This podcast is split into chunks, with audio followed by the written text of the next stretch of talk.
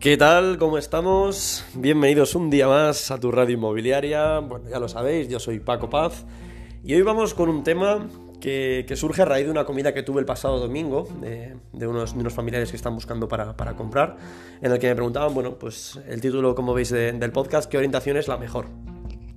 Antes de empezar, me gustaría comentaros que ya estés buscando para invertir, eh, para vivir o para alquilar, aunque aparentemente este tema sea bastante eh, sencillo, bastante, bueno, eh, para muchos pasa desapercibido, creo que, creo que es importante. En mi caso, en mi etapa en England Folkers, en mi caso todo, como muchos sabéis, a, las ventas, gente que busca generalmente para, para comprar, para vivir, Em, la orientación era, era, una de las razones fundamentales, en muchos casos, eh, incluso razón para, descartar una vivienda. Mucho cliente de cierto poder adquisitivo y sobre todo cliente que buscaba terraza, ático y demás, es que era básico, o sea, sencillamente me, me descartaban casas al momento. Y me gustaría comentaros también que si eres inversor y me escuchas porque eres inversor, eh, y estás pensando para invertir, si vas a invertir en, propiedades en según qué zonas de cierto poder adquisitivo, probablemente tu cliente objetivo sí que lo va a valorar. Así que bueno, creo que este, este podcast está bien, em, creo que algo sumará, así que bueno, os invito a que lo escuchéis hasta el final. Así que nada, vamos directamente al lío ¿Por qué, yo principalmente creo que es importante? Bueno, pues la razón principal es porque no lo puedes cambiar, así de sencillo. Tanto como la ubicación de la calle, donde está localizada la casa, o la altura, que sea un primero, un segundo, un, sexto, lo que sea, pues no se puede cambiar. Pero bueno, sobre todo también es importante que consideréis que, la orientación va a estar estrechamente relacionada con, las horas de luz en la casa, el momento del día también en el que entra o sale el sol, entra la luz eh, natural Em, la temperatura en las estaciones del año, eh, ahora veremos un poco que depende de dónde estés ubicado, y sobre todo eh, a nivel, vamos a decir, ecológico, el gasto energético que va a suponer, pero sobre todo a nivel económico también, el bolsillito, pues, pues lo que nos va a suponer. El, tener una orientación u otra, pues bueno, eh, yo he llegado a leer que hasta en... puedes ahorrarte hasta un 70% de tu gasto energético, lo cual me parece bastante. Y nada, antes de, empezar eh, a analizar un poco las, cuatro principales orientaciones, me gustaría hacer un paréntesis y comentaros que para mí, o como yo lo he valorado siempre, la orientación en una vivienda para mí es donde está la zona de día, es decir, el salón, ¿no? la, zona donde se desarrolle eh, la actividad de día. Ejemplo, o sea, ¿por qué, ¿por qué, hago este paréntesis que aparentemente parece tonto? Vamos a decir, si el salón está orientado, que hay casas que es el caso, está orientado hacia el interior de la vivienda y vamos a decir que hay dormitorios orientados hacia el exterior, yo no voy a considerar la vivienda em, la orientación de los dormitorios, sino voy a considerar la, de, la del salón. ¿Vale? Así que nada, después de este paréntesis vamos directamente a ver las, las cuatro principales orientaciones. En primer lugar, bueno, la sur. La sur es la favorita en Madrid. ¿Por qué? Porque bueno, vamos a tener más horas de luz, teniendo en cuenta que Madrid está situado en el hemisferio norte, entonces bueno, eh, va a haber más horas de luz. Vamos a necesitar menos calefacción en invierno, probablemente como contra sí que vamos a necesitar más aire en aire acondicionado o, climatización en, verano, perdón.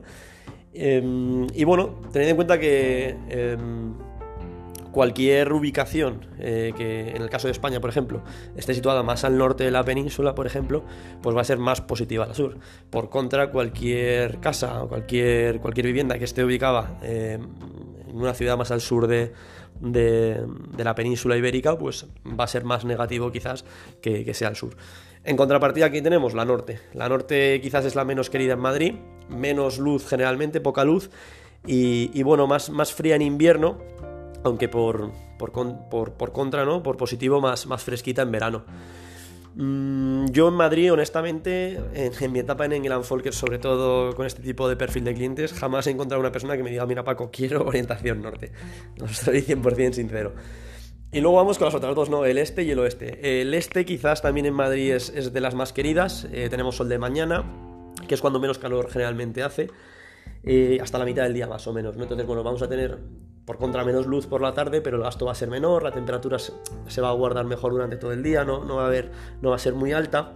En cambio el oeste eh, es la, quizás es menos querida, no la menos querida, pero es menos querida porque se va a acumular mucho calor por la tarde, ¿no? Entonces el gasto va a ser, mayor. Eh, mm, y, sobre todo, vamos, yo recuerdo un caso de un ático que vendí en la calle Princesa de Madrid que unas vistas brutales, ¿eh? al Parque del Oeste, unas, unas, vistas espectaculares, pero sí que recuerdo que de venderlo en aquella, en, esta época de, del año, próximo al verano, si no el verano, y recuerdo que, que, la puesta de sol era espectacular, pero el calor que hacía en el salón también era, era, era importante. Entonces, bueno, que consideréis que esto es, es algo que, que, parece un poco, bueno, como de, demasiado especialito, probablemente alguien que estaba buscando comprar un ático en en Princesa, pues esto, bueno, eh, lo, tenga en consideración. Así que nada, por, un poco por, por resumir, en Madrid, que es sobre todo el mercado que, como sabéis, yo trabajo, las orientaciones más demandadas son la sur y la este, son las más queridas. Quizás la norte es la menos querida y la oeste, bueno, pues, pues también menos querida, no tanto como la norte, pero sí que es menos querida, teniendo en cuenta que en Madrid, pues como muchos sabéis, pues hace bastante calor en verano y hace bastante más frío en invierno. Las mejores temperaturas, bueno, las encontramos realmente ahora cuando, cuando estoy grabando, en primavera, que empieza ahora, y en, y en otoño. Son temperaturas más suavizadas. Y bueno, ya os digo, creo que es un, podcast interesante, sobre todo para los que estéis buscando para, vivir o para alquilar. No creo que sea una razón, aunque sí lo he visto en muchos casos, pero para descartar o, directamente no, no, atacar una vivienda. Pero bueno, creo que es importante valorarlo y sobre todo si también estás mirando para invertir y sobre todo, como os comento, un producto, digamos, de, en, según qué zonas, en según qué barrios, eh, para cierto perfil de, de poder adquisitivo, tened en cuenta que sí, sí lo va a valorar. Así que nada, espero que os haya gustado. Eh, un podcast corto, directo y, creo que aclaratorio. Y ya sabéis, eh, bueno, estoy leyendo vuestros mensajes de LinkedIn que me pasáis muchas veces de, temas y intentaré, intentaré poquito a poco ir sacando estos temas que, que me proponéis. Ya sabéis, estoy en LinkedIn, Paco Paz. Y nada, nos vemos en la próxima. Adiós.